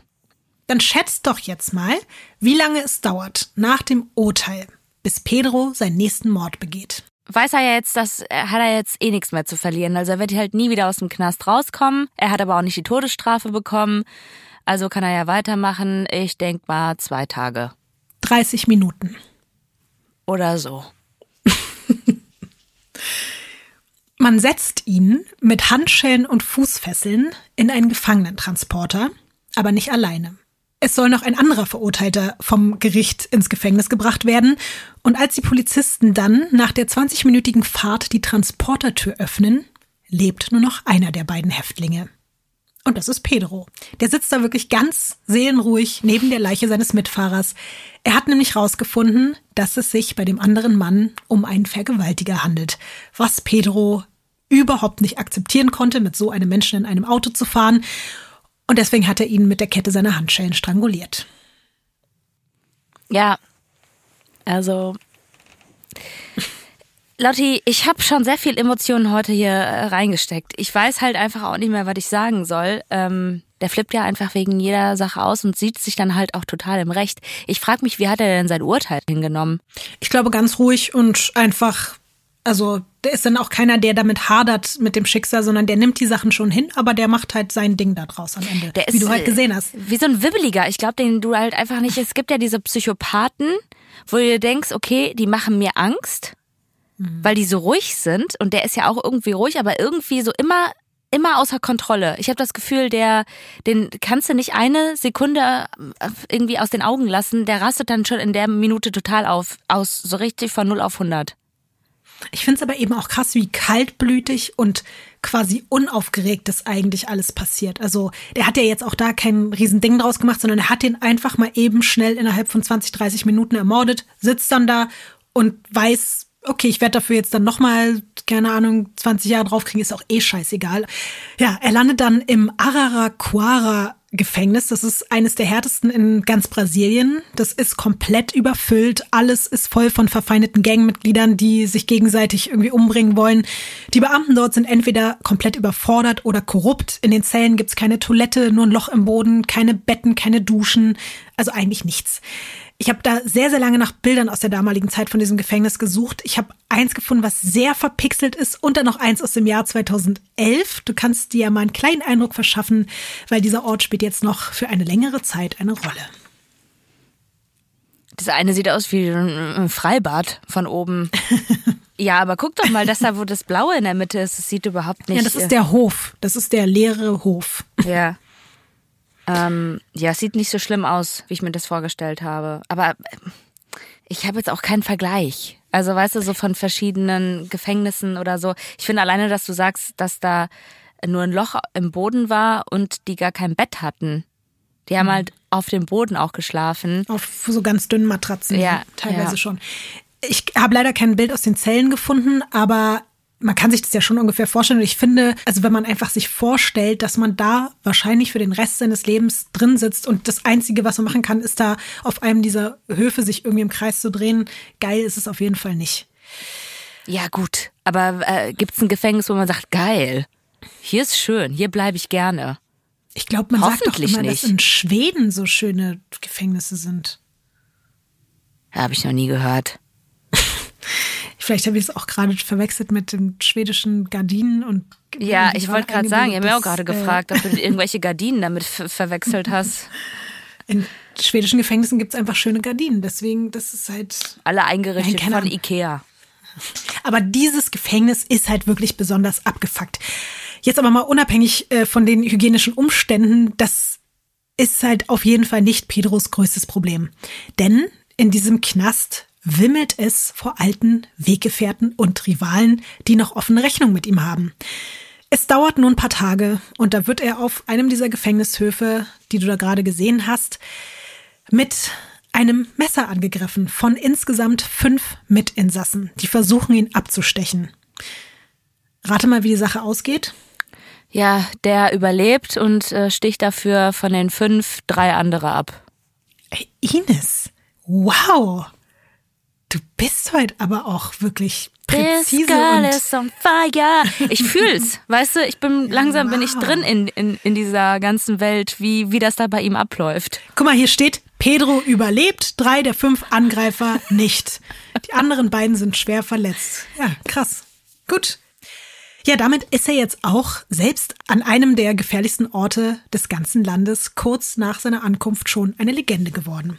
Weil auch das ist wieder nicht selbstverständlich, dass ein 18-Jähriger mal eben so fünf Leute ja, wieder mal ausschaltet und drei davon Ah, ich habe schon wieder vergessen, dass der immer noch 18 ist. Also wie viel in diesen vier Jahren auch passiert ist. Andere kriegen Pickel und beschäftigen, beschäftigen sich irgendwie damit und äh, dass sie halt irgendwie ihre Sexualität entdecken. Und der hat halt irgendwie halb Brasilien abgeschlachtet und diverse, diverses Blut getrunken.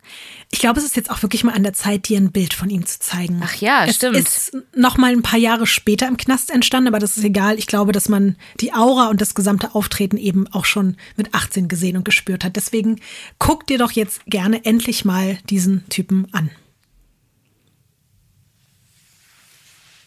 Ja, der sieht aus wie irgendwie jemand, den man heute auf TikTok oder Instagram, der irgendwie locker 12 Millionen AbonnentInnen hätte, oder? Weil er so hübsch ist. Ja, der sieht jetzt echt nicht schlecht aus. Oberkörperfrei, viele Tattoos. Ähm, hat einen, was jetzt auch kein Wunder ist, einen äh, sehr selbstbewussten Blick. Aber irgendwie auch so ein bisschen, also er sieht auch aus, als ob er was Verletzliches hätte, was ja definitiv nicht so ist.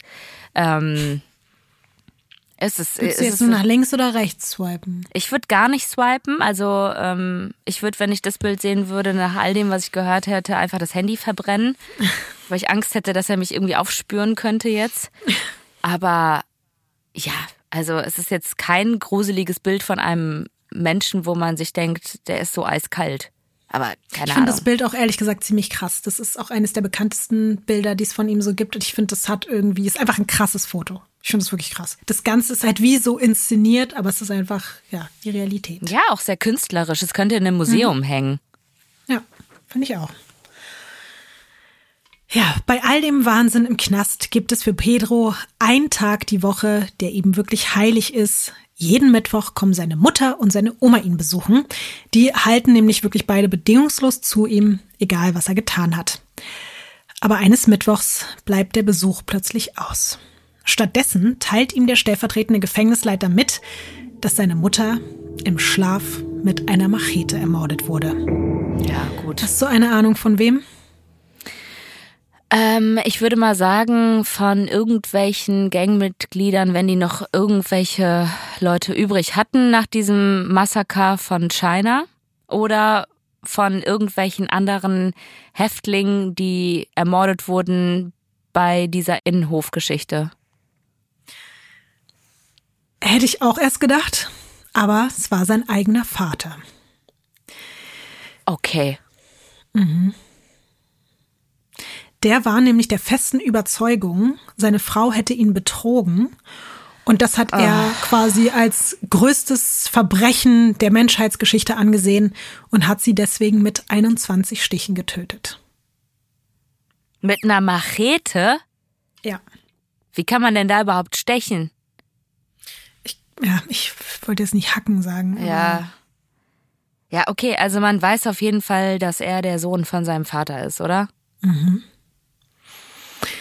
Ja, voll. Pedro bekommt erstmal eine Sondergenehmigung, zu ihrer Beerdigung gehen zu dürfen. An ihrem Sarg schwört er ihr, ihren Tod zu rächen und er verspricht, seinem Vater das Herz rauszureißen, so wie er es mit seinem getan hat, indem er eben seine Mutter ermordet hat.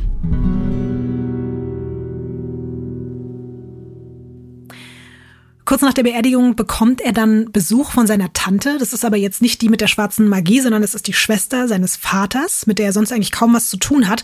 Und ausgerechnet die bringt, obwohl die ihre Schwägerin, also seine Mutter, eigentlich nie sonderlich gut leiden konnte, um ihr Beileid auszudrücken, einen selbstgebackenen Kuchen mit. Pedro ist das aber irgendwie nicht ganz geheuer und deswegen verteilt er die Stücken Kuchen an die anderen Insassen und die fangen an, nachdem sie probiert haben, sich zu übergeben.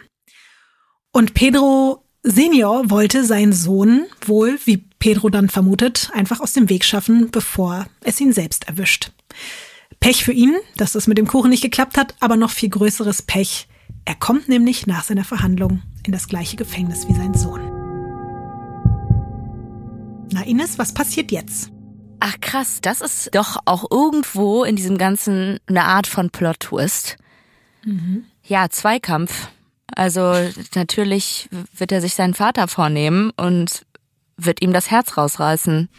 Das ist auf jeden Fall schon mal eine ganz treffende Prognose. Selbstverständlich findet Pedro heraus, in welcher Zelle sein Vater sitzt. Er besorgt sich von anderen Häftlingen ein Messer und erstattet ihm dann unbemerkt einen Besuch ab. Also nicht ganz unbemerkt, weil vorher hat er, by the way, noch ein paar Wachen überwältigt, ihnen den Schlüssel abgenommen und sie dann in einer Zelle eingesperrt, um sich dann ungestört um seine Aufgabe kümmern zu können. Krass, dass der aber auch nicht flieht, ne? Sondern dass der dann einfach denkt, ey, Ja. ich mach das jetzt, um meinen Vater zu killen. Also, ich habe mich eh gefragt, so jemand, der in ganz anderen Situationen schon klargekommen ist, dass der eigentlich nicht ausbricht. Ich glaube, vielleicht hätte er sogar die Möglichkeiten gehabt, aber das, weißt du, was, was sollte er dann draußen machen oder was hätte es geändert? Ich glaube, für ihn hat das vielleicht gar nicht mehr so eine große Rolle in dem Moment Ja. gespielt. Aber ist jetzt auch nur eine Mutmaßung. Pedro Rodriguez Filho hat später unzählige Interviews gegeben, in denen er wirklich detailliert von seinen Morden berichtet.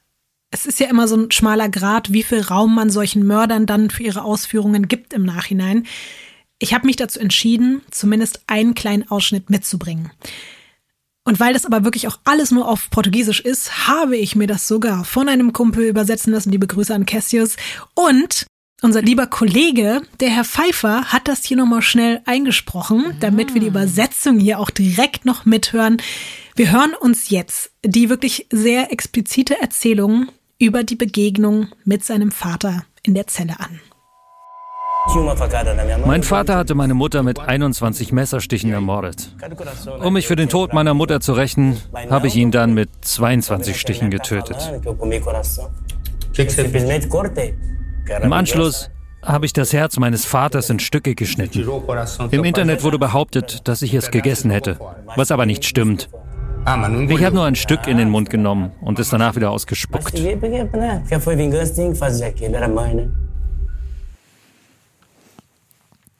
Also, mich wundert gar nichts mehr, möchte ich an dieser Stelle sagen, nach all dem, was ich gehört habe. Und da ich ja auch schon vermutet habe, dass er ihn umbringt und dass er was mit seinem Herzen macht, ähm, ist das weißt du, am Anfang war noch so jede Kleinigkeit war so, oh mein Gott, das ist das ist immer krasser geworden und jetzt habe ich das Gefühl, was soll jetzt überhaupt noch kommen?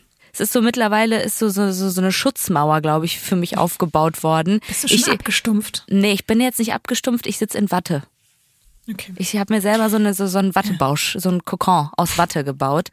Vielleicht ist es auch besser so.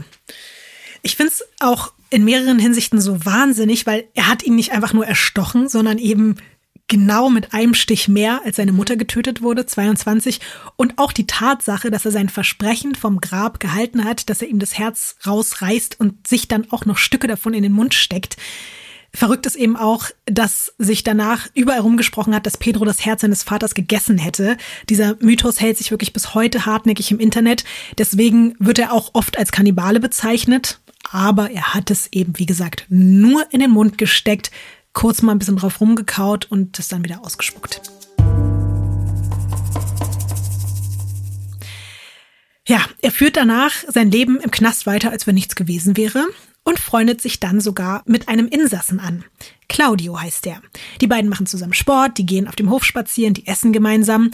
Claudio wird allerdings in wenigen Wochen entlassen und der weiß noch gar nicht, wie es draußen für ihn weitergehen soll. Also bietet Pedro ihm an, dass er einfach bei seiner Oma wohnen könnte. Der nimmt das Angebot dankend an und zieht dann nach seiner Freilassung sofort dort ein. Ja, nicht mal ein paar Wochen später trifft Claudio dort eine sehr, sehr unschlaue Entscheidung. Oh nein. Er fängt nämlich was mit Pedros Schwester an. Ach so, okay.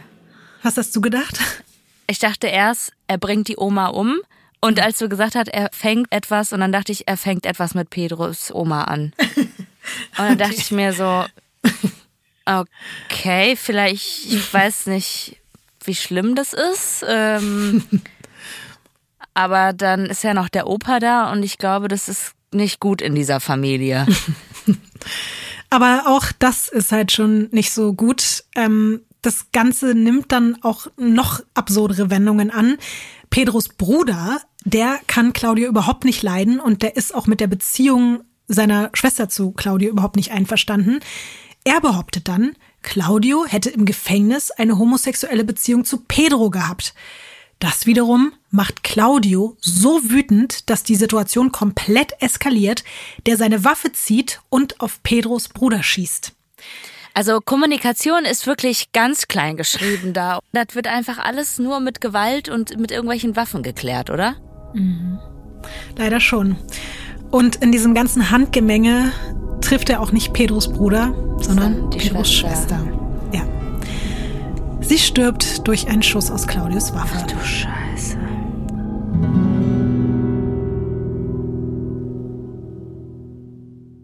Nicht mal zwei Monate nach seiner Freilassung wandert Claudio zurück in die gleiche Haftanstalt, aus der er gekommen ist.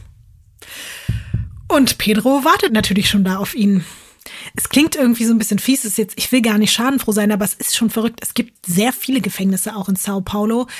Ja, das hätte man auf jeden Fall ja, ein bisschen. Also auch schon mit seinem Vater, ähm, also nach all dem, was man ja über den weiß. Ja. Ich, oder ich, ich frage mich halt, also das wird doch die jetzt nicht verwundert haben, dass das passiert ist, aber man will doch auch selber versuchen, die Kriminalität in dem Gefängnis kleiner zu halten oder nicht? Ich glaube, zu dem Zeitpunkt herrschte da so eine Anarchie und sowas wie so psychologische Betreuung und Überwachung und dass man das Ganze vielleicht ja, auch so ein bisschen vorausschauend betrachtet. Da wurde ein Kuchen reingebracht. Also es waren noch ganz andere Zeiten. Das auch einfach so ein Voll. Kuchen hier. Ja, ja, gar kein Problem. Hier, nimm den Kuchen. Ja, definitiv wirklich andere Zeiten. Ja, Claudio ist dann eben zurück in der Haftanstalt. Der versucht, seinem einstigen Kumpel aus dem Weg zu gehen. Das klappt aber nur ein paar Tage. Dann verschafft sich Pedro Zutritt zu seiner Zelle und er schneidet ihm die Kehle durch und enthauptet ihn anschließend. Du bist mittlerweile auch schon richtig so, ja, das ist passiert. Klar. Ja. Da bin ich jetzt auch nicht mehr irgendwie irritiert. Das ja. ist Pedro, na klar. Ja, ganz Classic Pedro. Ja. Mittlerweile berichten so viele Zeitungen und Nachrichtensender über Pedro und seine Rachemorde, dass der einen Haufen Briefe bekommt von Leuten, die ihn wirklich beauftragen wollen, für Geld irgendwelche Kriminellen im Knast umzubringen, die ihnen irgendwann mal irgendwas Schlechtes getan haben. Aber er lehnt ab. Zumindest das Geld. Er fühlt sich trotzdem noch mehr darin bestätigt, dass er das Richtige tut und er führt seine Agenda andere Insassen für ihre Verbrechen zu töten, somit fort. Der konzentriert sich weiterhin auf Mörder, auf Frauenschläger, auf Vergewaltiger. Er bricht ihnen das Genick, der sticht sie ab, der stranguliert sie. Wir schätzen jetzt nochmal, Ines, und bitte übertreib einfach nicht.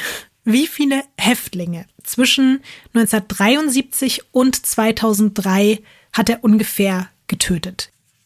Okay, in 30 Jahren, ne? Ja. Also mhm. wir haben ja schon mal die drei, die der da auf, den, auf dem Hof gekillt hat, mhm. seinen Vater und den Claudio. Das sind ja schon mal fünf. Mhm. Ah ja, ne, obwohl der zählt nicht, ne? Der in dem gleichen Wagen mit ihm gefahren ist. Oder zählt der auch? Nee, der zählt nicht. Nee, okay. das war ja noch nicht im Knast. Ähm, 30 Jahre. Ich würde auf 30 gehen. Kannst Nur du damit um leben? Mir zuliebe, sagst du es jetzt dir mir zuliebe, zuliebe? ja. toll, Ines, hast du toll geschätzt, aber es sind so viel mehr. also ähm, die Zahlen gehen dann mal wieder ein bisschen auseinander. Ich nenne jetzt einfach mal die ungefähre Spanne und das sind zwischen 50 und 70 Personen, die wow. er getötet hat. Ja. Boah. Und das einfach hinter Gittern, so im Gefängnis. Das ist einfach dermaßen absurd, dass man sich es gar nicht vorstellen kann. Ja, auch wenn viele dieser Morde nie auf ihn zurückfallen, wird er für einige dann doch nochmal vor Gericht gestellt und seine eigentliche Haftzeit würde jetzt eigentlich so 450 Jahre oder so betragen. Problem ist aber, auch die ursprüngliche Strafe von über 100 Jahren wurde eher symbolisch ausgesprochen. Es ist total, es ist auch wieder ein voll weirder Fakt hier am Rande, da die Lebenserwartung in Brasilien damals bei unglaublichen 43 Jahren gelegen hat, durfte kein Verbrecher, nicht mal Serienmörder, zu mehr als 30 Jahren verurteilt werden. Und diese Strafe, die man Pedro gegeben hat, war eigentlich die höchste Strafe, die jemals irgendwem gegeben wurde. Und dann hat man plötzlich festgestellt, eigentlich ist das gar nicht rechtens, das geht gar nicht, weil, wie gesagt, die, viele Brasilianer zu dieser Zeit sind schon mit Mitte 40 teilweise gestorben. Ja, bei Pedro Rodriguez Feo macht man aber wegen der nun insgesamt geschätzten Opferzahl von über 100 sogar eine kleine Ausnahme. Er bleibt nämlich 34 Jahre hinter Gittern. Der versucht in der Zwischenzeit sogar noch mal einen der bekanntesten Frauenserienmörder Brasiliens, nämlich Francisco de Assis Pereira, kennen vielleicht auch so ein paar richtig krasse äh, True Crime Nerds, besser bekannt als der Park Maniac umzubringen.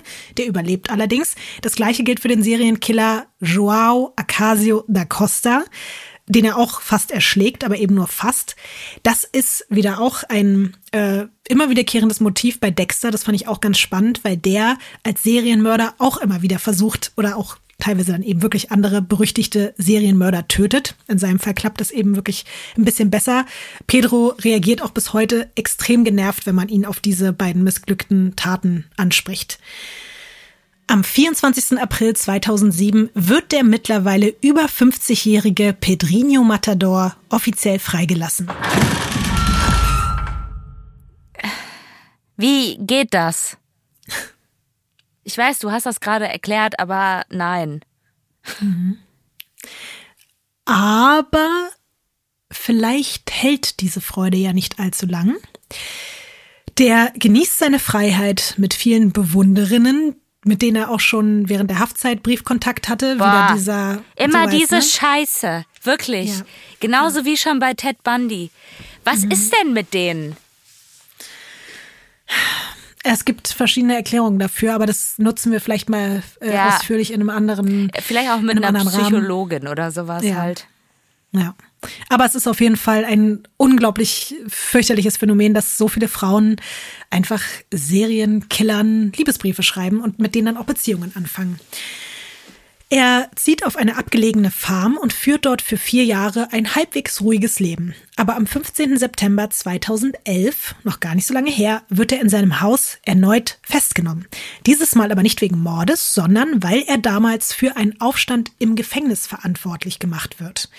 Viele Prozessbeobachter gehen davon aus, dass man eigentlich nur einen Weg gesucht hat, um ihn irgendwie wieder hinter Gittern zu bringen. Ja, dass der da überhaupt so lange da draußen rumturnt. Ja. Man hat eben lange nach Möglichkeiten gesucht, hat dann eine Möglichkeit gefunden, aber 2018 wird das Urteil wieder gekippt und der Serienmörder kommt endgültig auf freien Fuß. Lebt er jetzt und ist frei? Nicht nur das, Ines. Was glaubst du, macht. Ich nehme alles zurück, was ich Negatives gesagt habe, ja, falls es irgendwie übersetzt wird oder sowas halt. So, jetzt ist er gleich live hier bei uns in der Sendung.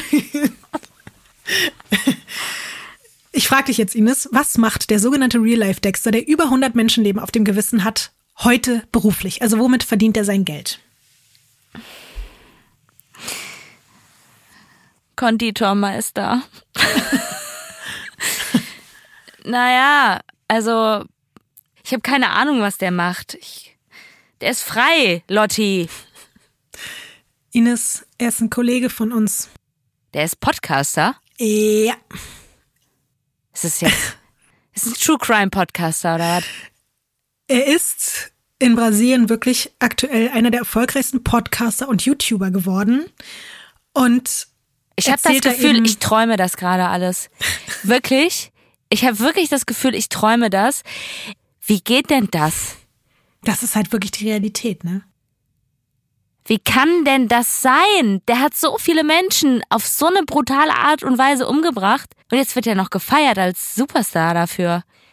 Ich weiß, warum es nicht so viele Folgen über den gibt. Wir müssen jetzt, wir müssen jetzt aufpassen, Lotti.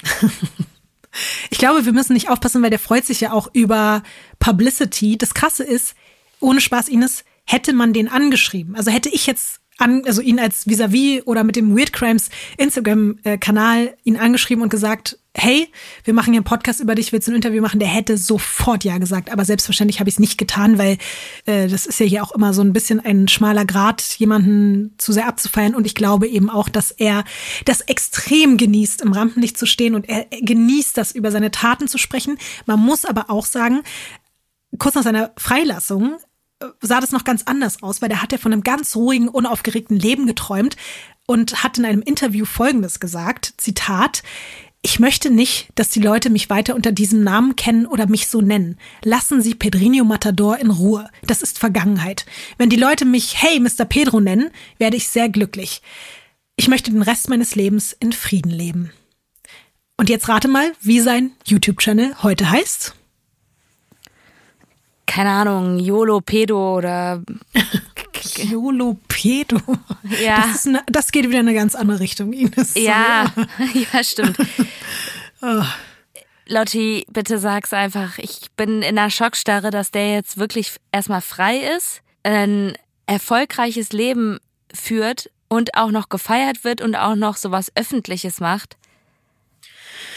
Sein Channel heißt natürlich Pedrinho Ex-Matador Official. Und er hat über eine Viertelmillion Abonnenten und mehrere Millionen Views. Ich habe dir jetzt noch ein aktuelles Bild von ihm mitgebracht von einer seiner Podcast-Aufnahmen. Wie alt ist denn der jetzt?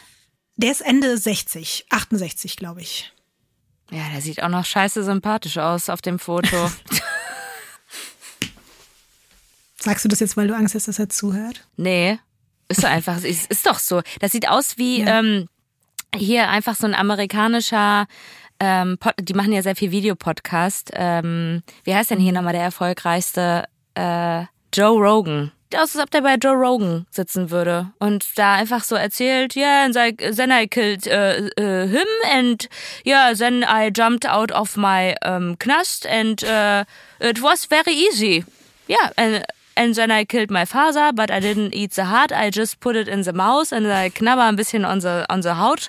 And um, yeah, and after that I, I drink a little bit of Claudius Blut. After I, I ziehe the Haut über seinen Kopf.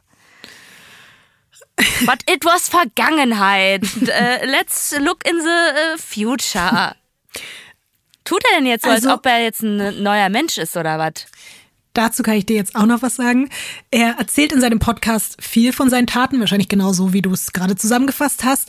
Und auch natürlich von den ganzen absurden Anekdoten seiner Vergangenheit. Er ist aber nach eigener Aussage auch dafür verantwortlich, junge Menschen vor den Risiken eines kriminellen Lebens zu warnen. Mhm. Ein Zitat dazu von ihm. Kriminalität ist kein Witz. Viele treten in dieses Leben ein, weil sie die Zweige, also Ruhm und Geld sehen, aber nicht die Wurzeln. Gefängnis und Tod. Es ist wie beim Teufel. Was er mit der einen Hand gibt, nimmt er mit der anderen weg. Es gibt viele junge Leute, die in dieses Leben eintreten und wenn sie wieder raus wollen, ist es zu spät.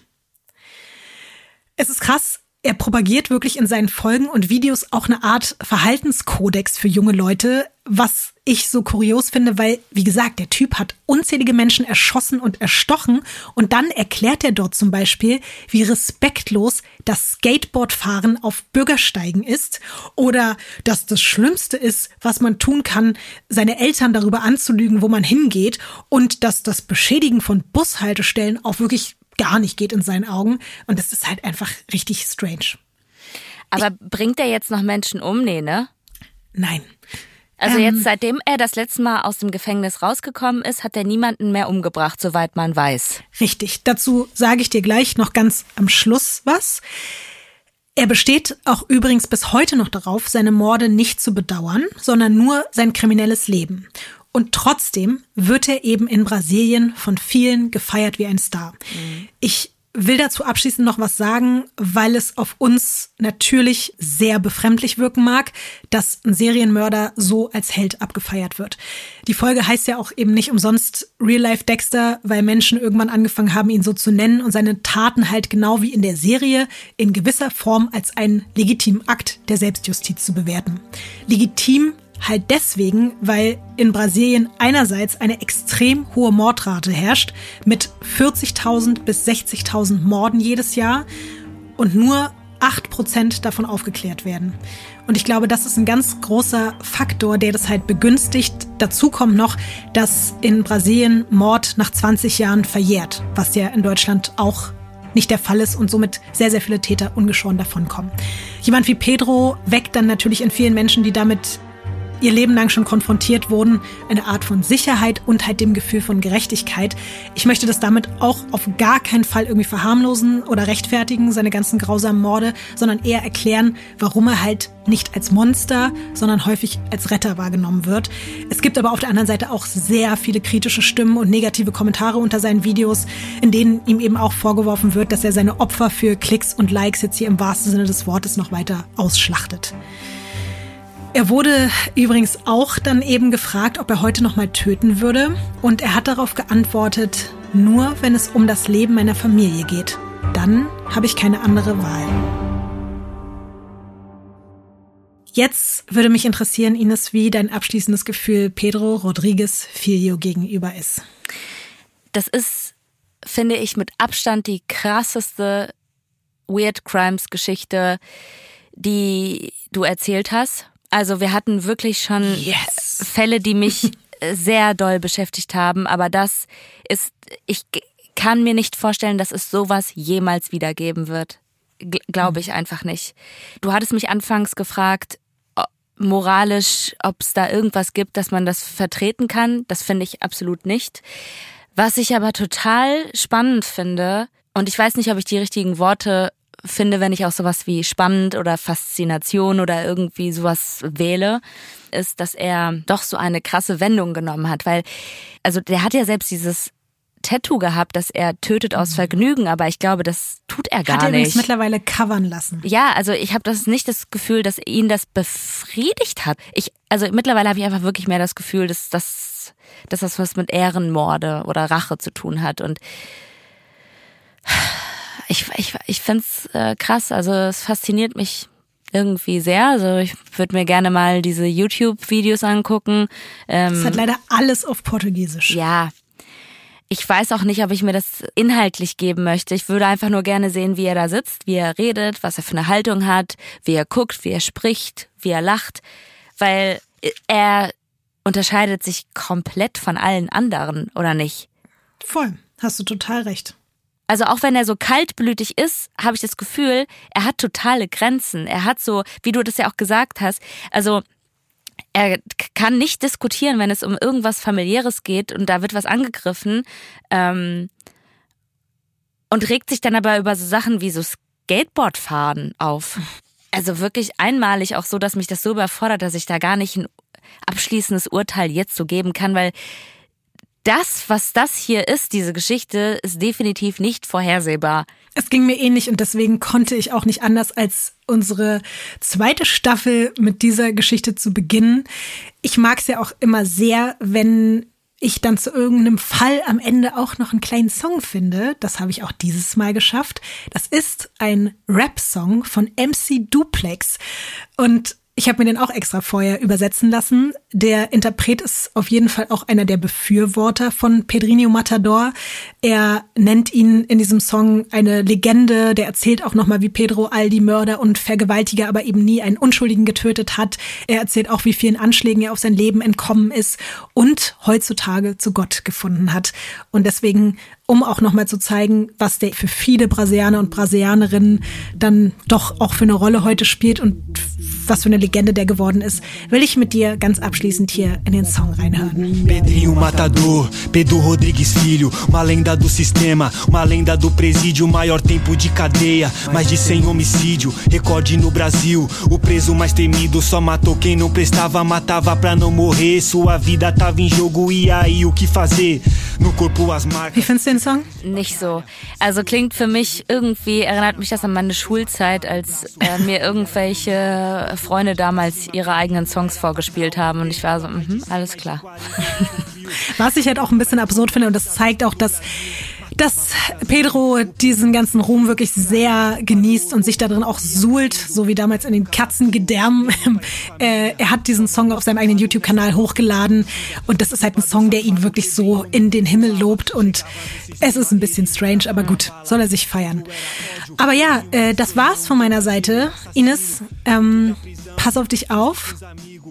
Ja, Ganz lass mal doll? gegenseitig aufpassen. Aber ich habe jetzt nicht mehr so eine Angst, nachdem ich gehört habe, was der jetzt so macht und sowas halt. Ich habe ähm, gar keine Angst. Also ich habe ja. vor dem gar keine. Ich habe immer noch Angst, dass irgendwann äh, hier die Crypto Queen und ihr Bruder bei uns irgendwo vor der Tür stehen oder so. Aber dann rufen wir Pedro an. Ich glaube, ja. da können wir äh, auf den zählen. Wir sind Voll. Familie, Podcast-Familie. Agora eu sou Pedrinho, ex-matador, levando a vida certa, aceitando a Jesus. Saiu da escuridão em direção da luz, mata por prazer. Hoje virou passado, hoje sobrevive com suor de seu trabalho. Sou Pedro Rodrigues Filho, ex-matador, vivendo na paz e na glória do Senhor. Já fui um serial killer das cadeias, o terror. Hoje em dia eu sou Pedrinho, ex-matador.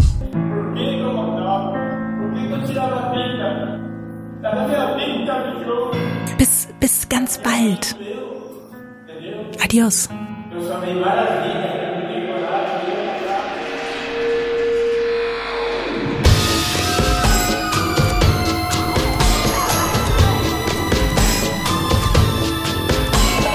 Crimes ist ein Studio Womans Original nach einer Schnapsidee von Visavi und Ines Agnoli.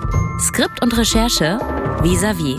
Executive Producer Konstantin Seidenstücker. Produktion und Redaktion Sarah Omar. Assistant Producer Peace Solomon Obong. Musikton und Schnitt Christian Pfeiffer und Chris Kahles.